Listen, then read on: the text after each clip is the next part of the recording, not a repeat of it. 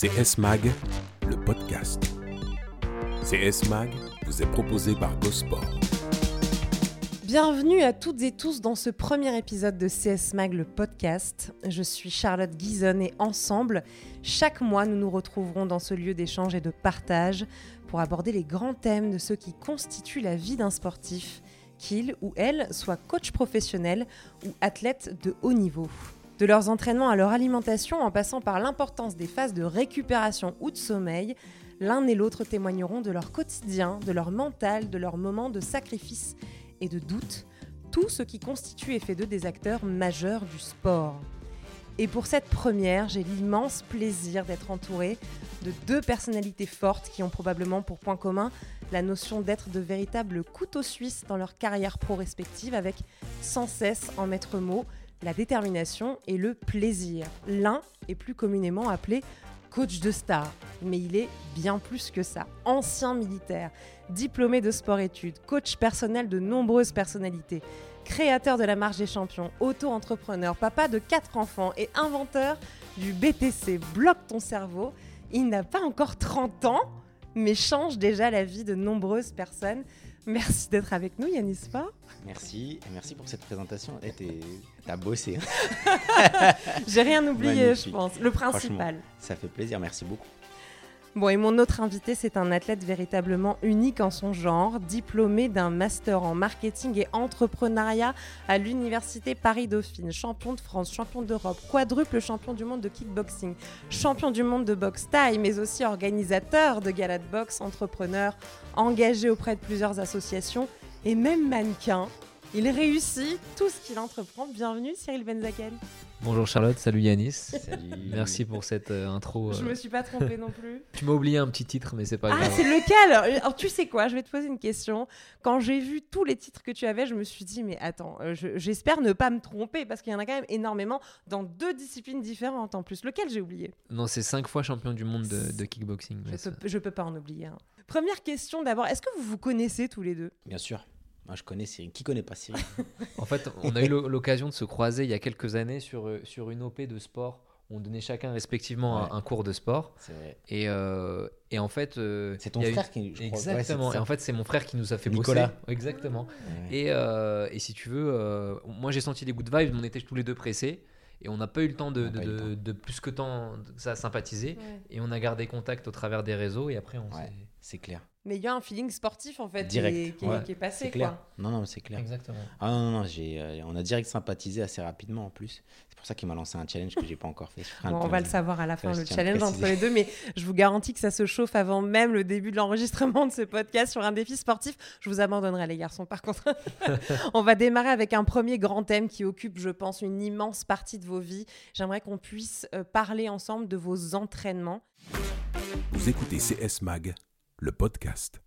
Cyril, honneur à toi. Comment se déroule une journée d'entraînement dans ta vie? Combien d'heures tu consacres par jour, par semaine même, à tes entraînements? Alors, par semaine, c'est euh, entre 20 et 25 heures euh, d'entraînement. Euh, uniquement sur la partie, on va dire, entraînement physique, j'entends par là la, boxe et, les entraînements de, préparation. Et en fait, c'est décomposé en un entraînement le, le, matin, qui est donc généralement de la préparation physique, où on va travailler le, cardio et mhm. le, la partie un peu musculaire euh, de, mon corps et toute la, partie fonctionnelle. Et le soir, euh, la technique, donc où là, on, s'entraîne dans ma spécificité, qui est le kickboxing, et donc euh, où je fais de la boxe. En gros, je boxe le soir et je m'entraîne le, physique le matin. Et des fois, il y a une séance supplémentaire d'ajustement en, journée, mais léger. Mais en gros, c'est deux entraînements par jour, six jours sur sept. Et à l'intérieur de ces séances, tu essayes de varier justement sur ces entraînements musculaires ou que ce soit le cardio, tu varies les choses? Bien sûr, alors il y a déjà une variation euh, en fonction de, de, de, ma distance avec le, un combat. Tu vois, en fonction de la programmation de mon, mon combat, j'ai euh, un type d'entraînement physique qui va pas être le même que si on est à deux semaines du combat. Et il en est de même pour euh, le, la boxe. Tous mes soirs de la semaine sont pas identiques. J'ai des soirs où je travaille plus technique, des soirs où c'est un peu plus sparring, donc des, des mmh. combats d'entraînement, ou des fois c'est plus physique. Vraiment, ça dépend du jour de la semaine et de, et de la programmation du combat. C'est important, ça, Yanis, de varier les différents types d'entraînement, quoi, bien, évidemment, pour développer chaque partie. Bah oui, pour développer la, la polyvalence surtout. Mais donc c'est pour ça qu'il est polyvalent, parce qu'il touche à tout. Il touche au cardio, il touche aux membres inférieurs, supérieurs, euh, la sangle abdominale, il touche au car... enfin, c'est c'est vraiment complet. C'est un sportif de haut niveau et, et ça se voit quoi. Qui, qui te coach? Comment, comment ça se passe? Alors en fait, euh, je suis coaché euh, donc euh, techniquement par euh, mon coach Alain Zankifo, donc qui est un, un ancien athlète de haut niveau, un ancien champion. Lui, il s'occupe de toute ma préparation technique, euh, technico-tactique, et il a un regard sur la préparation physique que je fais depuis euh, quelques mois en fait euh, dans une structure qui s'appelle Épisode. Et, euh, et du coup, en fait, euh, ben, le Covid fait naître aussi plein de choses. euh, Et euh, on s'est dit, on a les mêmes valeurs. Eux, leur salle était fermée. Et ils ont décidé de m'accompagner sur la préparation physique. Et du coup, en fait, depuis maintenant 3-4 mois, je fais ma préparation physique là-bas avec des coachs qui, qui adaptent des protocoles qui font pour le grand public à, au, au haut niveau. Et du coup, c'est intéressant. Ça me fait encore une fois un peu voir autre chose et d'autres manières de, de m'entraîner. Ouais, c'est ce que j'allais te demander justement. On, peut se lasser finalement d'avoir toujours un peu les mêmes séances d'entraînement, en tout cas de toujours faire un petit peu les mêmes choses. Mais tu t'es servi de cet événement aussi, du confinement, du Covid, pour y tirer du positif et varier aussi tes, tes manières de faire, parce que avoir le même rituel, tu peux t'ennuyer aussi un petit peu dans ta discipline. Bah, e- exactement, c'est ça la, la, la- la- la- la difficulté, on va dire, dans, dans- dans- dans un sportif, c'est que c'est de ne pas faire une routine finalement, même si euh, bah, la discipline, elle est routinière parce qu'on est discipliné euh, quotidiennement, mais au-delà de ça, arriver à, trouver un côté ludique, un côté euh, avec de, l'amusement dans, l'entraînement, et ça, sur le physique, des fois, faire une séance de musculation classique, ça peut être un peu, un peu ennuyant, et, je pense à, Yanis qui doit pareil, j'imagine, trouver sans cesse des manières de réinventer l'entraînement pour justement maintenir le, le- le- l'entraîné euh, ben, passionné et, et qu'il ait envie, au-delà des résultats, bah, de prendre du plaisir euh, sur, euh, sur les entraînements que La tu leur notion donnes. du plaisir est très importante parce que c'est- c'est c'est- c'est elle qui permet de, de- de durer à long terme, même pour un sportif Oui. de haut niveau. Si on n'a pas la notion de plaisir, euh, on perd la sensation de, de compétition également à long Oui. terme. Donc c'est pour ça que euh, il faut varier les plaisirs, mais aussi euh, aimer chacune de nos séances. Mais, mais avoir cette Il y a bien des adrénaline qui séances monte. que vous n'aimez pas quand même. Il y, a, il y a des séances qui sont plus dures que d'autres. C'est mais au coach. Il y a des moments où vous n'aimez pas. C'est au ce coach. moment-là. C'est au coach d'adapter. En fait, il y, a des- il y a des séances plus difficiles que d'autres. Il y a des séances que les sportifs ou euh, de haut niveau ou sédentaires n'aiment pas. Mm. Mais c'est au coach d'adapter en fait le, le plaisir et surtout de créer euh, un certain aspect ludique pour que le sportif de haut niveau euh, prenne du plaisir. C'est très important. Alors, il y a un point très important que, que Yanis vient de soulever, Mm. tu vois, parce que en gros, les mots sont très importants et tu viens de parler de coach. Et en fait, le, le mot coach pour moi est très puissant parce que Mm. justement, la différence entre un entraîneur et un coach, elle réside justement là. C'est-à-dire que l'entraîneur, en fait, il a envie d'entraîner, il entraîne un groupe, il a un programme, il se préoccupe pas de savoir qui est en face de lui.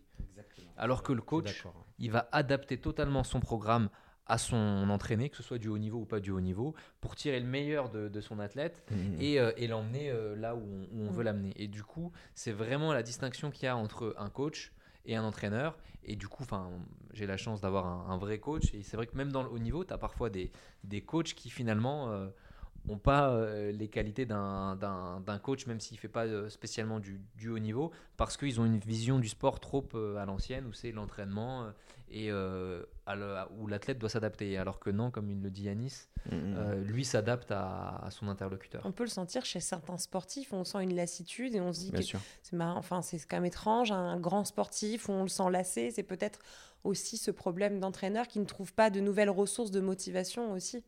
Ben, on parle de ça, mais ça touche beaucoup les nageurs. Comme par exemple Laure Manoudo, à un moment donné, pendant sa carrière, elle a eu euh, une période de lassitude qui lui a fait quand même arrêter euh, sa carrière. Parce que elle, elle en avait marre d'aller dans l'eau, elle en avait marre de faire tout le temps les mêmes séances, ou peut-être elle avait d'autres problèmes, mais, je sais que beaucoup de nageurs, j'ai eu des nageurs, et euh, malheureusement, même leur prépa physique doit être adapté selon euh, leur compétition, bien évidemment, mais euh, le fait qu'ils retrouvent une routine quotidienne à chaque fois, eh ben, ils commencent à se lasser et malheureusement, euh, des fois, ça, ça crée des, des ruptures. Est-ce que du coup on n'est pas obligé de passer par cette case de changement de coach? Ou est-ce qu'on peut faire une carrière toute une vie avec le même? Tout, tout dépend vraiment des, des rencontres des athlètes Mm. et, et c'est comme euh, le couple, tu vois. C'est- Il y a une évolution en fait. Et euh, alors pour ma part, j'ai j'ai changé de coach, mais euh, je pense que ça dépend du chemin que tu fais et, et de la progression des deux individus. Si les deux progressent euh, simultanément dans la même direction et que voilà, bah, on avance à la même vitesse et que tout va bien, n'y a pas de raison de, de se séparer de, de- de son coach. Et, euh, et surtout quand il y a des, des- des revers, des échecs, d'être capable de remettre en question le groupe et pas que l'athlète ou Bien le sûr. Je pense que ça permet de durer dans, dans le temps. Après, euh, parfois, ben, on arrive à une phase où on a besoin d'aller chercher de nouvelles choses auprès de, nouvelles personnes. Et donc, on, change, mais je pense pas que ce soit nécessaire. Euh, Ça dépend vraiment des, des deux. Pas seul- seulement de l'athlète ou du coach, mais vraiment de, de l'harmonie entre les deux personnes. Ça dépend des personnalités de chacun. Après, l'aspect humain est très important aussi. Il faut que le coach arrive à créer une complicité entre lui et, euh, et le sportif, et tous ces sportifs d'ailleurs. Et de comprendre sa vie, Bien sûr, son mal-être aussi. Le jour où compte. il a mal dormi, justement, il arrive à l'entraînement, il a moins envie. exactement. C'est ça Prend- aussi, prendre tout en compte. Il n'y a pas que le sport dans, dans la préparation physique. Il y a la préparation mentale, il y a aussi la, la connaissance euh, du bout des doigts en fait de, de- de la personnalité. Mhm. Euh, on doit savoir euh, quand est-ce que le sportif euh, est en forme, on doit savoir quand elle est fatiguée, on doit savoir quand elle a mal dormi, on doit poser toutes ces questions on doit analyser tout le temps, tout le temps la personnalité de chacun pour que, pour que cette personne arrive au bout de ses objectifs. Et ça, c'est important. Donc l'échange, il est, il est quotidien. CS Mag, le podcast. Il y a bien un moment donné où il faut récupérer. Donc on va parler de cette phase de récupération qui est essentielle. Sans ça, vous ne pouvez pas avoir des séances d'entraînement et même une carrière euh, qui tire la route avec euh, une carrière sans blessure, on le sait très bien. Comment vous récupérez? Comment tu récupères? C'est quoi ta récupération à toi, Cyril? Bah écoute, ma, ma récupération, euh, bah, ça, ça passe par, par, je pense, pas mal de, de- de facteurs. Tu as d'abord le, le sommeil. Alors, je, mon sommeil a vachement changé avec le Covid. Tu vois, je, dors, D'accord. je dors moins qu'avant. Euh, mais, euh, mais je me sens euh, toujours autant, autant en forme.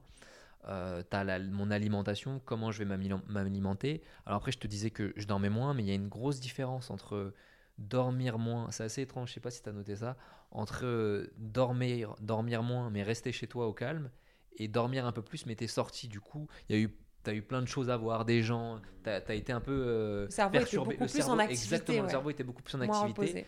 Et du coup, en fait, il s'est moins reposé et, et ça fait que le lendemain, tu as, plus un, un petit coup de fatigue. Et, euh, et du coup, en fait, bah, si tu veux, c'est le, le travail que, que Yanis va faire avec ses élèves. Alors, mon coach le fait avec moi, mais moi aussi, je dois le faire avec moi-même. C'est-à-dire que j'ai des indicateurs le matin ou à n'importe quel moment de la journée où je vais me dire Ah, je me sens un peu fatigué. Hop, là, je suis en surentraînement, je vais être un peu à Mm. fleur de peau. Tu es tout le temps en train de réfléchir, en fait. Même pour ne Bah, rien faire, tu dois le réfléchir, tu- le rien faire. Alors, le... c'est très euh, philosophique ce que tu Ouais, dis là. Et c'est- et c'est pas faux. Mais je hein. sens que ça te percute un peu. Tu te rends compte que même là-dedans, tu es organisé. Ouais. C'est pas faux. Ah, après, c'est c'est vrai que bah, forcément, tu, tu- tu- tu réfléchis à tout un tas d'actions que tu, tu- tu mets en place. Et, euh, et c'est vrai que, que voilà, je- j'essaye de, prendre contact avec moi-même et me dire bon, dans quel état émotionnel je suis, quel état de fatigue. Et ça me permet de me dire bon, bah, j'ai bien fait ma récup ou je l'ai moins bien faite. De même pour l'alimentation, les, régimes que j'ai construits avec les, équipes qui m'encadrent et moi-même, j'ai pu voir ce qui était bien pour moi, ce qui était moins bien, euh, aussi me faire plus plaisir. Alors ça, c'est c'est tout un tas de choses qui arrivent avec la maturité. Euh, plus jeune, je m'autorisais rien parce que euh, c'était vraiment euh, sacrifice, focus, focus, no pain, no gain. Avec l'expérience, je me rends compte que ben, manger un peu de pain le week-end, parce que c'est ce que j'adore, c'est le, le pain. Voilà. Connais, on mange pas avec les couverts, mais avec le pain chez nous. Vrai. Et, euh, et du coup, euh, ben, je me dis, bon, bah, c'est bon, je peux manger un peu de pain en- au moins le week-end. Quoi, Mais tu vois, avant, tu ne, pesais- tu ne prenais jamais ce plaisir-là. Exactement. Et en fait, le fait de trop couper du plaisir, ça crée de la frustration. Et la frustration, elle est mauvaise. Et elle a un impact négatif sur la performance. Alors que toi, tu crois qu'elle va te donner de la force. Et en fait, euh, je pense pas. Je pense que le, le plaisir, il faut arriver à le réintégrer. Je sais pas comment tu Mhm. bosses tu sais, dans, dans, Bien dans- sûr, dans bien les sûr. régimes. Si on rentre dans une euh, frustration, comme il a dit, ça, ça, ça, amène un impact négatif. Mais euh, je pars du principe, pour mes élèves, c'est euh, de leur laisser, laisser vivre un petit peu quand même, parce qu'on est trop dans un régime draconien, on est trop... dans- Après, un sportif de niveau, il doit quand même... euh, préparer son corps à un effort très particulier. Donc ça veut dire qu'il doit obliger passer par cette phase de frustration parce qu'il doit peser tant de kilos et, et il doit combattre d'une telle manière et il ne doit pas faire de fonte musculaire. On parlait de fonte musculaire tout à l'heure en off, mais euh, la fonte musculaire est très importante parce qu'on a beau se priver, on peut perdre du poids, mais si on perd le mauvais poids, c'est cuit. Si on fait de la fonte musculaire, on perd du muscle. Et du coup, on perd du muscle, on perd de la puissance et de l'explosivité, on perd de l'endurance musculaire. Donc euh, le truc, c'est que il faut... je, laisse, je laisse vivre mes élèves de manière générale, je leur autorise euh, un titre 1000 par semaine.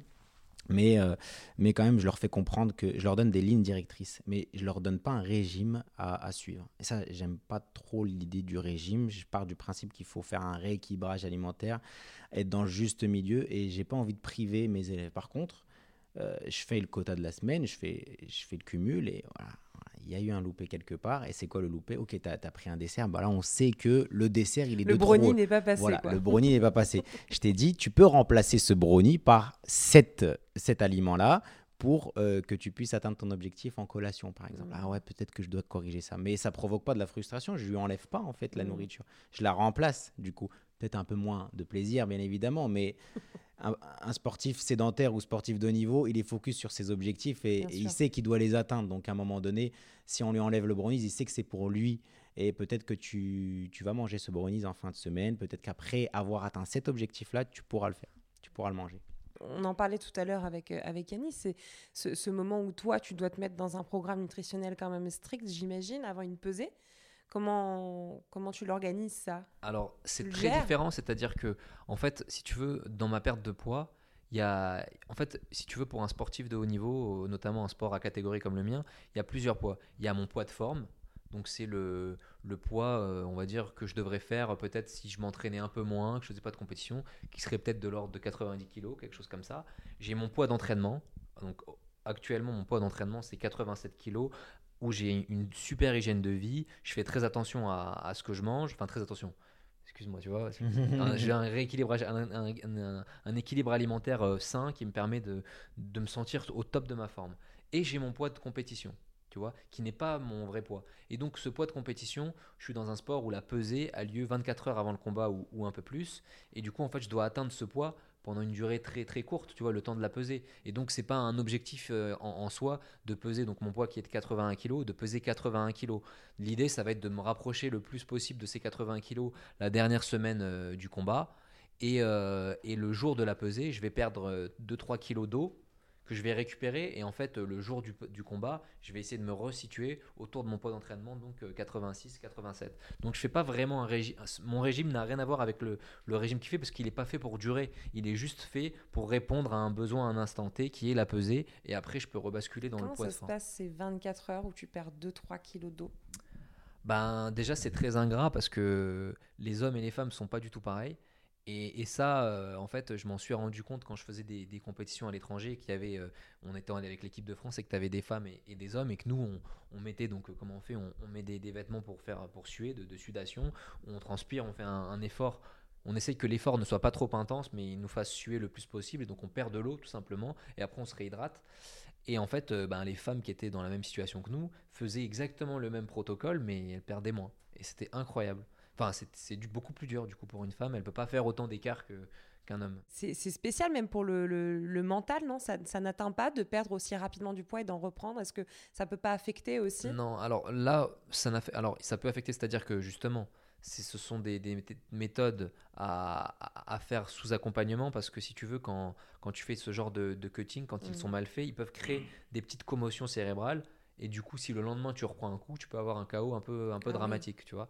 Par contre, ce qui est dur à, à gérer, justement, c'est pour ça que moi j'essaye de maintenant de perdre le poids au dernier moment. J'ai compris que mon poids de combat n'était pas mon vrai poids. Donc ça servait à rien que j'y sois. Parce que sinon, je suis tout le temps affûté et, et tu peux pas être tout le temps. euh, sinon, tu es, énervé, tu es tendu. Et donc, la difficulté, c'est de ne pas rester longtemps dans cette phase. Parce que la phase où, tu es à fleur de peau, dans Oui. tous les sens du terme, où c'est enfin, vrai. sec, sec, sec, affûté. C'est c'est pas humain, tu vois, t'es es un peu animal, t'es Mm. très sensible, t'es à- du coup à fleur de peau au sens figuré, et qui fait que ben un moindre fait t'é- t'énerve, t'es très sensible, gris, ouais. t'es gris, tu peux C'est vite pour ça que les pesées se passent toujours de manière tendue finalement.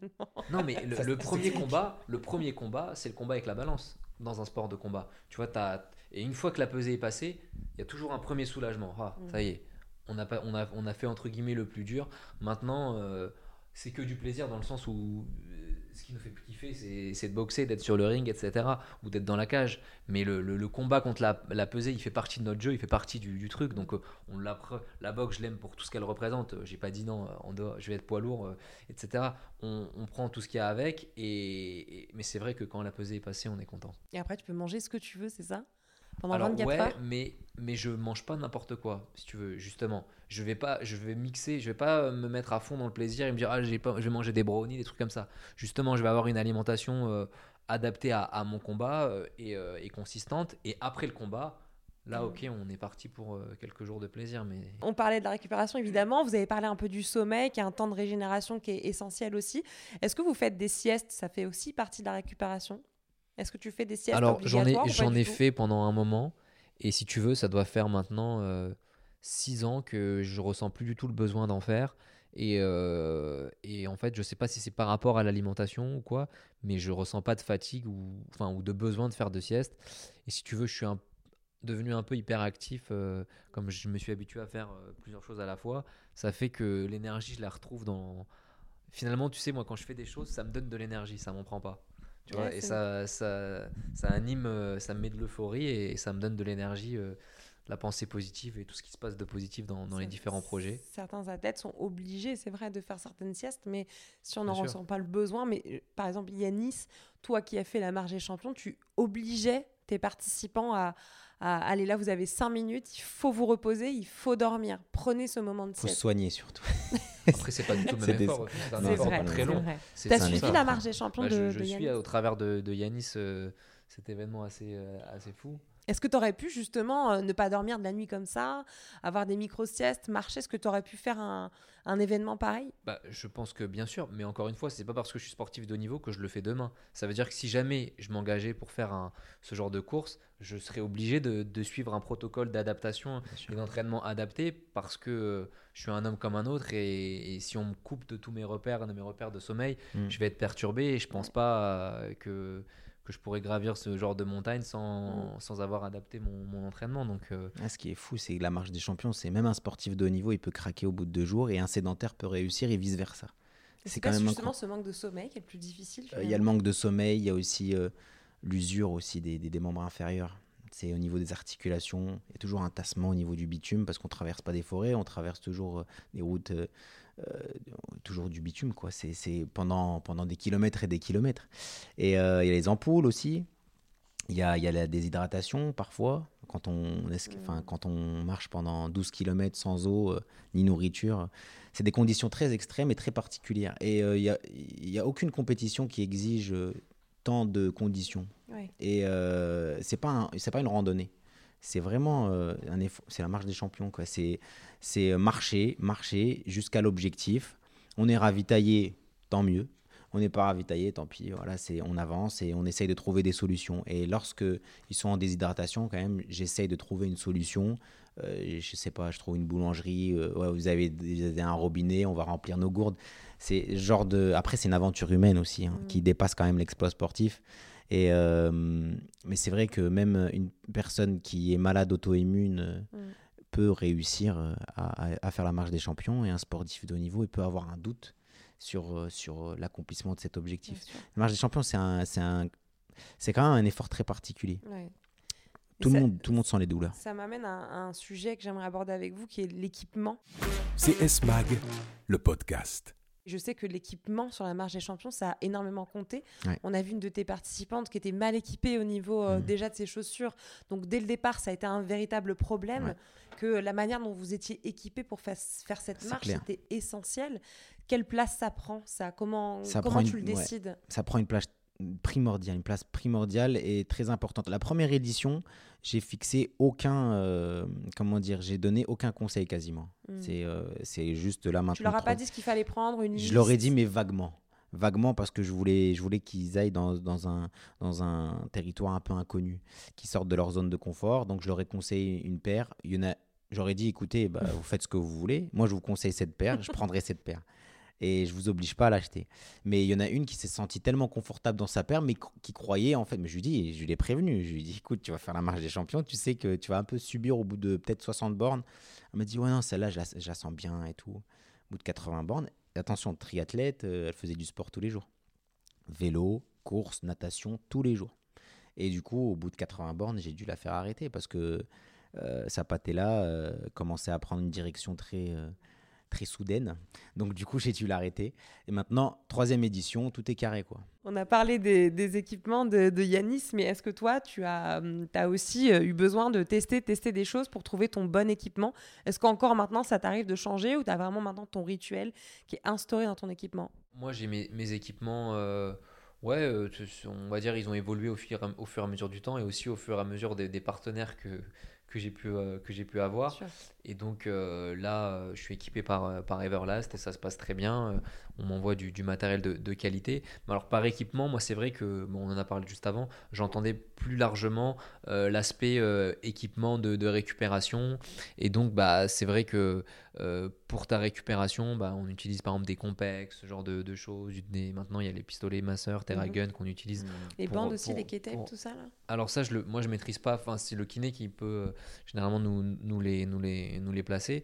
Et, donc, en fait, en fonction de, de, mes sensations, je, je, je, m'équipe euh, en conséquence. Quoi. Mais, euh, mais c'est vrai que moi, dans mon sport, euh, c'est ça reste de l'équipement. Enfin, il faut être bien équipé, tu vois, on met des mmh. protections pour s'entraîner. Celui qui se protège pas bien les mains, il va se blesser les mains. Celui qui se protège pas bien. Et donc, depuis petit, j'apprends à, à, à, me, à, me, préserver et mmh. à, faire attention à pas me blesser. Il y a un moment donné où, avant que tu rentres dans un combat, quand tu commences à te préparer dans ton équipement à toi, dans ce, que, dans ce que tu es en train de faire, est-ce qu'il y a un moment donné où il y a ce truc qui fait que c'est le déclic, ça y est, tu sais que tu te concentres? Bah ouais, c'est le moment en fait euh, où, euh, où je suis avec mon coach et que euh, et qu'il commence à me, à me bander les mains et donc donc c'est un bon là c'est un équipement en fait qui est à usage unique hein, le, bandage des mains parce qu'on le fait que pour le combat et après on, en fait un différent à chaque fois. Bah en tout cas à cet instant là, tu as, tout un tas de, de, signaux qui aussi bien au niveau du toucher des mains, etc., qui me renvoie au combat. Tu as d'autres signaux pour moi qui sont très forts. C'est notamment l'odeur du camphre et des, des, huiles euh, de, masse, de massage taille, etc., qui me renvoient systématiquement au combat.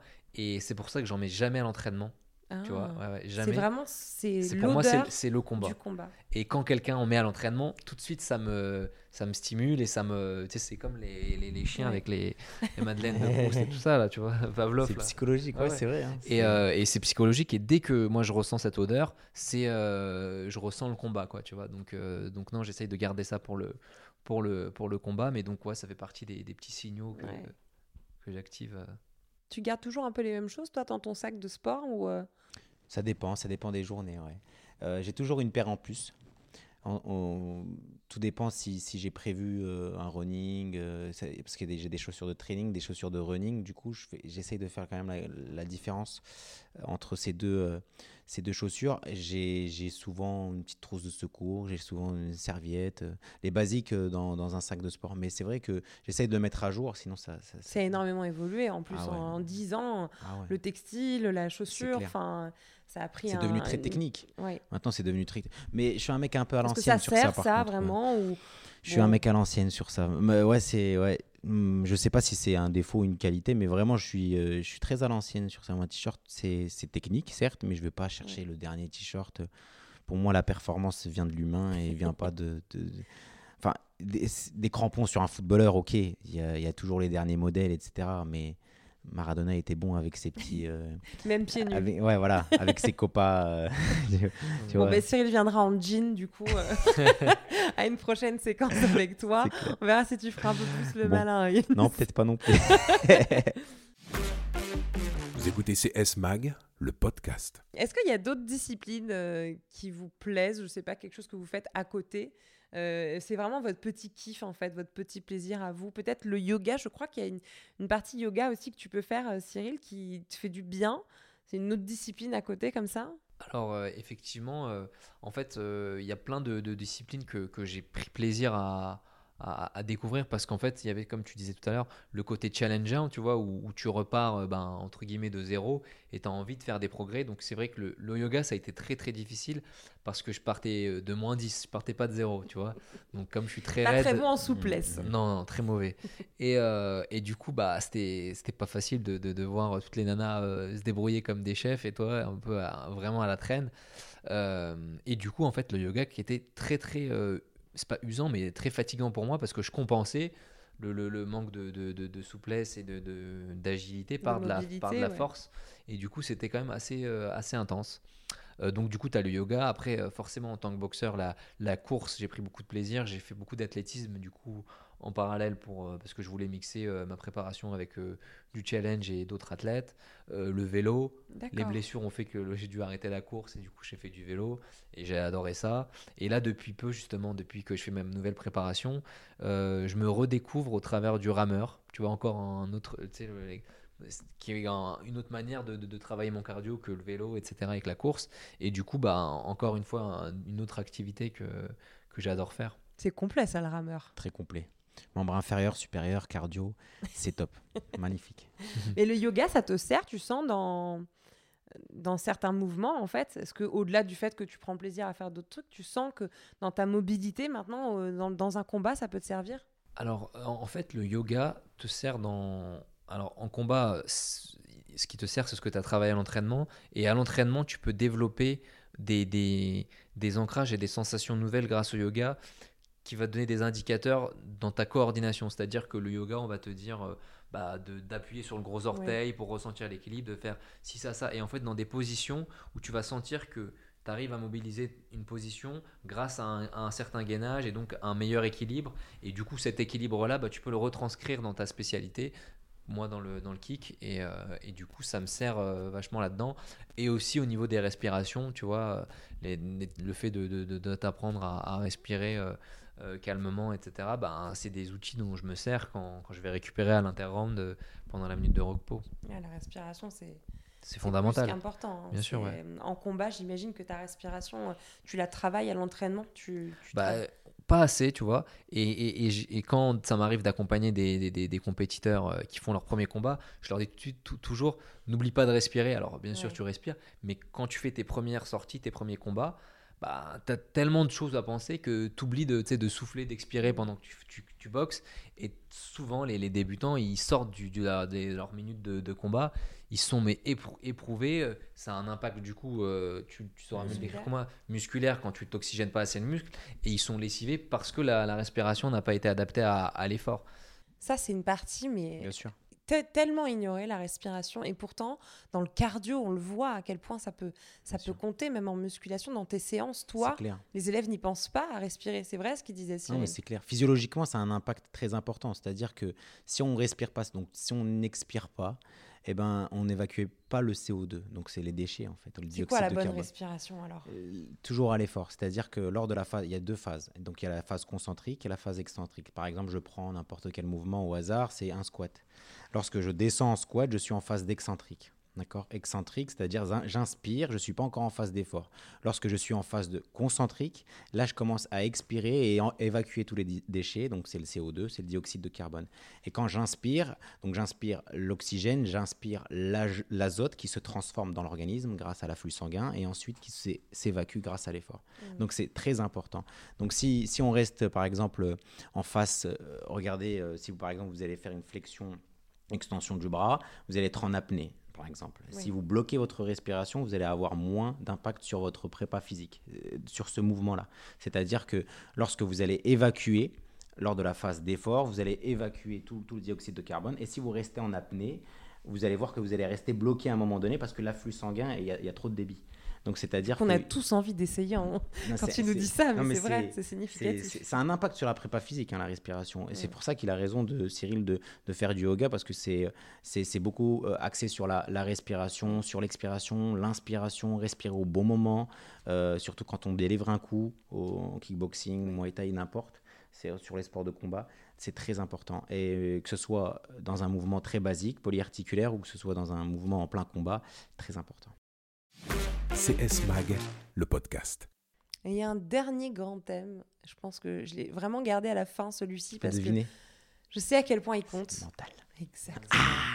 Y c'est le mental, parce que je pense que c'est au final, en fait, un corps peut tout faire, mais si la tête n'y est pas, le corps ne pourra rien faire. Et vous êtes tous les deux deux exemples de détermination mentale extraordinaire, que ce soit toi évidemment avec ton concept que tu vends, mais qui est extraordinaire, c'est une véritable philosophie. Je, je me confie, j'ai fait un trek dans le désert pendant 3-4 jours euh, au Maroc et, et j'ai eu de grandes difficultés au bout de deux jours où j'en pouvais plus. C'est très dur, sous 45 degrés. euh, Euh, C'était le 17e kilomètre. En plus, le sable, c'est très dur de marcher dans le sable sous le cagnard. Et j'ai pensé à toi et à ton bloc, ton cerveau. Et vraiment, ce- j'ai bloqué mon cerveau. Je l'ai senti. Et, et je sais à quel point ce mental-là, quand on le ressent, quand on a euh, ce truc, quoi. Je pense clair. que tu as dû le sentir et que c'est c'est peut-être ce qui te plaît le plus euh, dans cette sensation quand tu combats, ce mental-là. Que- quelle place tu mets à ce mental, toi? Bah, la place la plus importante parce Ouais, que simplement euh, tu peux être le mieux entraîné du monde si le mental ne suit pas ton entraînement sert à rien. Alors que à l'inverse si tu as un mental très fort tu vas maximiser euh, peut-être les faibles euh, capacités que tu as physiques mais tu, vas tellement les maximiser que tu seras, fort. Donc euh, vraiment le- le- bon après il faut quand même s'entraîner mais le mental lui aussi s'entraîne en fait contrairement à ce qu'on peut croire et euh, il s'entraîne de, plein de manières alors euh, euh, moi, je sais que j'ai entraîné pendant des années mon mental inconsciemment, simplement par, par de la pensée positive, de mes 13 ans à mes 25 ans. Je savais même pas ce que c'était de la méditation, mais tous les jours, il n'y avait pas un seul jour où je le faisais pas. J'étais dans ma chambre et je pensais, je visualisais, je rêvais de tout ce que je voulais faire, de tout ce que je voulais devenir, etc. Mais pendant longtemps, hein, pendant plus d'une heure. Et, euh, et en fait, je prenais du plaisir à le faire. Et en faisant ça, ben, je, me donnais euh, de la force et, et cette petite intuition, ce, petit rêve que tu as en toi, euh, ben, ça l'alimentait et ça lui donnait de la force quand j'avais des, pensées négatives à côté.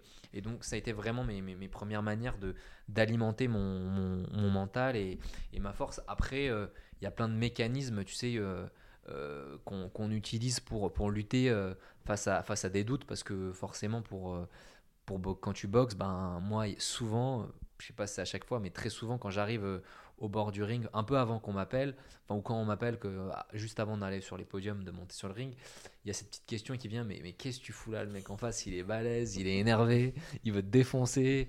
euh, pourquoi tu. Tu penses vraiment à ça? Je te promets, ouais, depuis le premier combat. Et en fait, cette, donc, ce sentiment de peur, tu t'en rends compte à ce moment-là. Et en fait, il me permet de réaliser la réalité des choses. C'est-à-dire, je me dis, attends, attends, mais qu'est-ce que je fais là? C'est moi qui ai choisi d'être la personne, m'a- obligé. C'est ma passion, c'est mon rêve. Donc, il faut y aller à fond parce que parce qu'il n'y a pas de raison d'avoir peur. Là, en fait, euh, oui, il y a un danger. Le danger sur le ring, il est réel.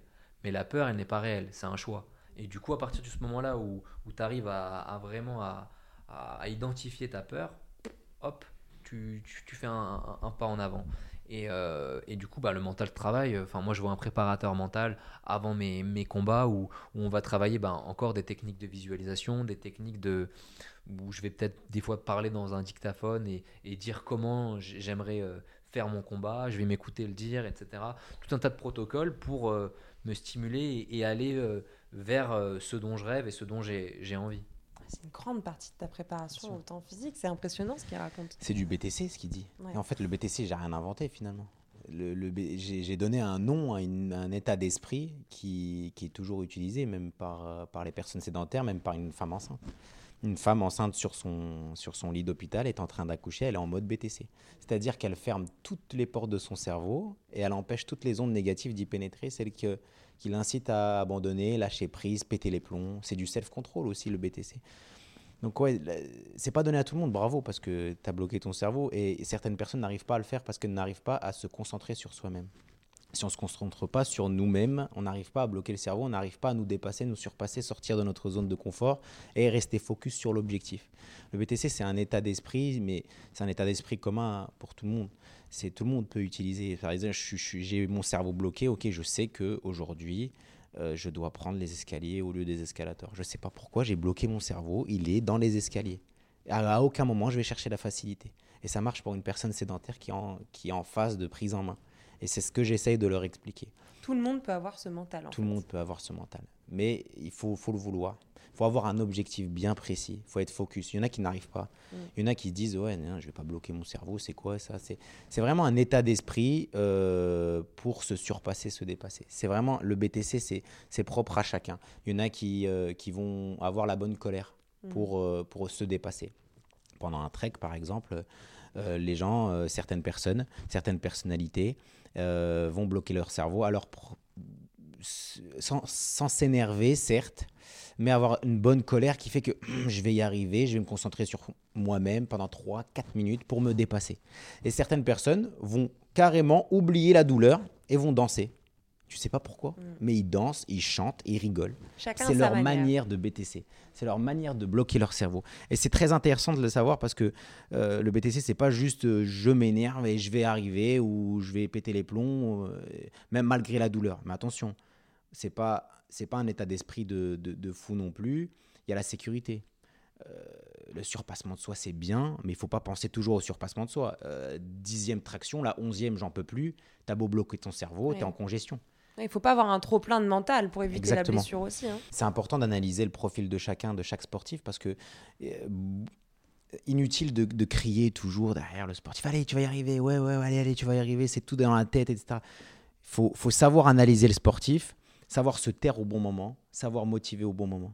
Parce que si on parle à chaque fois au sportif, je parle d'un point de vue coaching, il peut être lassé, il peut craquer également, il peut être frustré, il peut avoir trop d'informations. Des fois, je me tais, je dis rien pendant 10 minutes.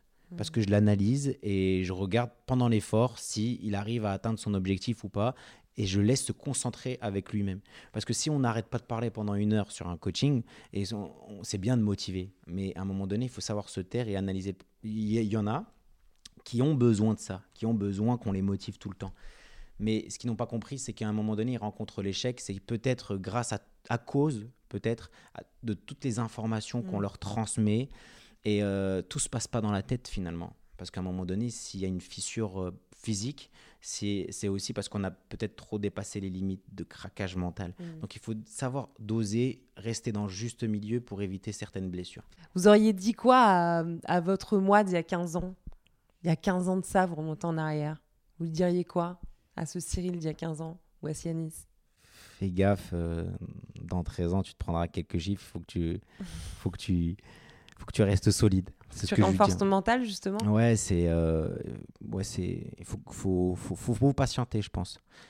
Et il faut acquérir une certaine expérience pour, euh, pour prendre des décisions. C'est ce que je me dirais peut-être. Fais, fais attention quand même. Mais c'est, il faut rien regretter. Ouais. Mais c'est avec l'expérience peut-être qu'il faut être patient. C'est ce que je dirais peut-être il y a, c'est à mon, il y a mon petit frère. T'étais 15 ans de trop moins. speed. Peut-être, ouais, c'est.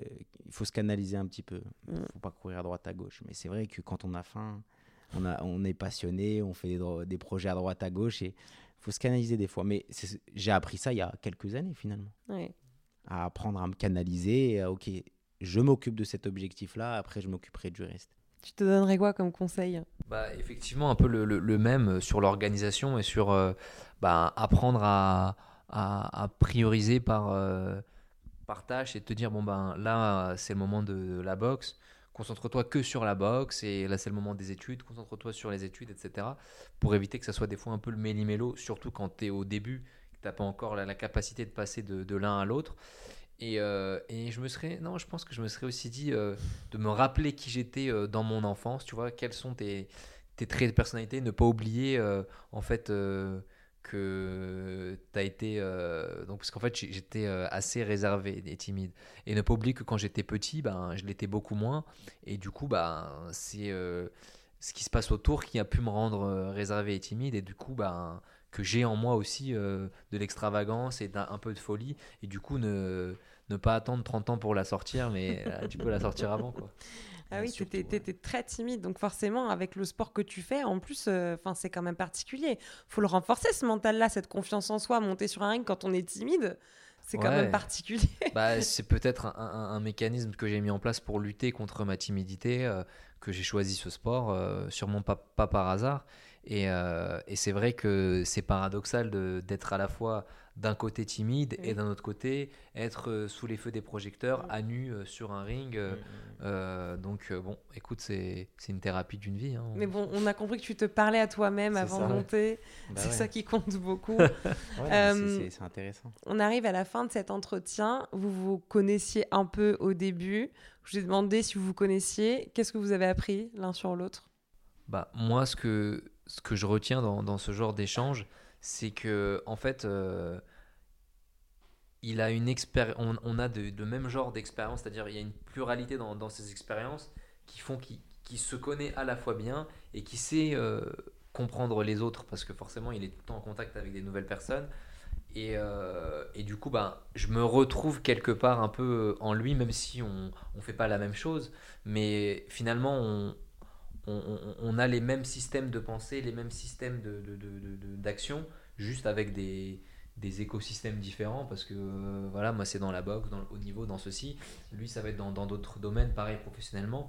Mais euh, c'est plus quelque chose de l'ordre de je me retrouve et je peux me dire ah euh, je pense que j'aurais j'adore ma vie, tu vois, mais je pense que j'aurais pu kiffer euh, euh, avoir euh, ce genre de vie parce que ça, ça ressemble dans un autre système à, à quelque chose. Peut-être que plus je tard. fais peut-être plus tard. Attention à ce que tu dis. Hein.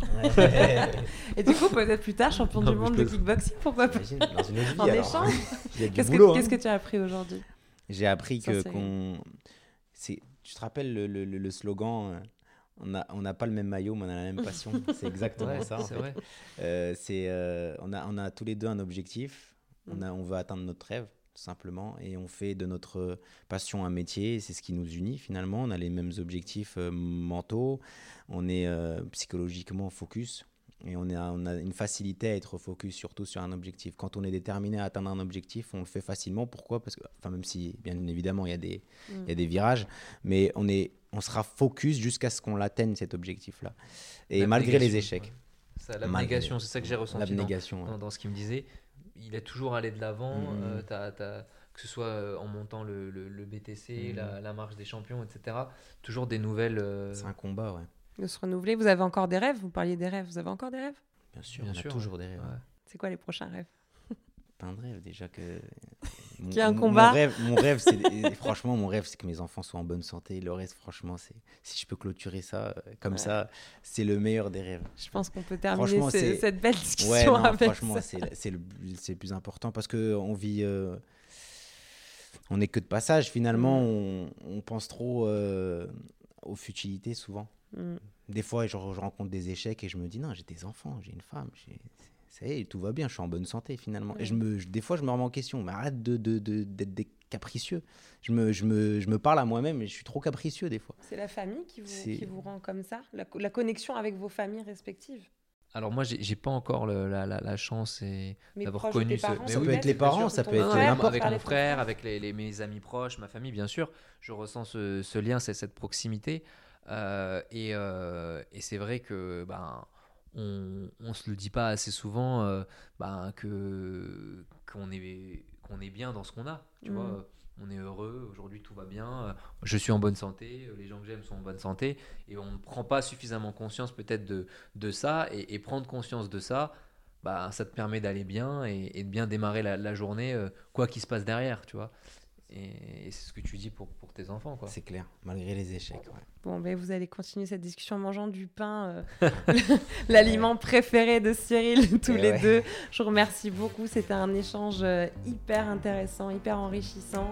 Et je vous souhaite euh, une très bonne journée, très bonne soirée, où que vous soyez. C'était CS Mag, le podcast, épisode 1. À très vite.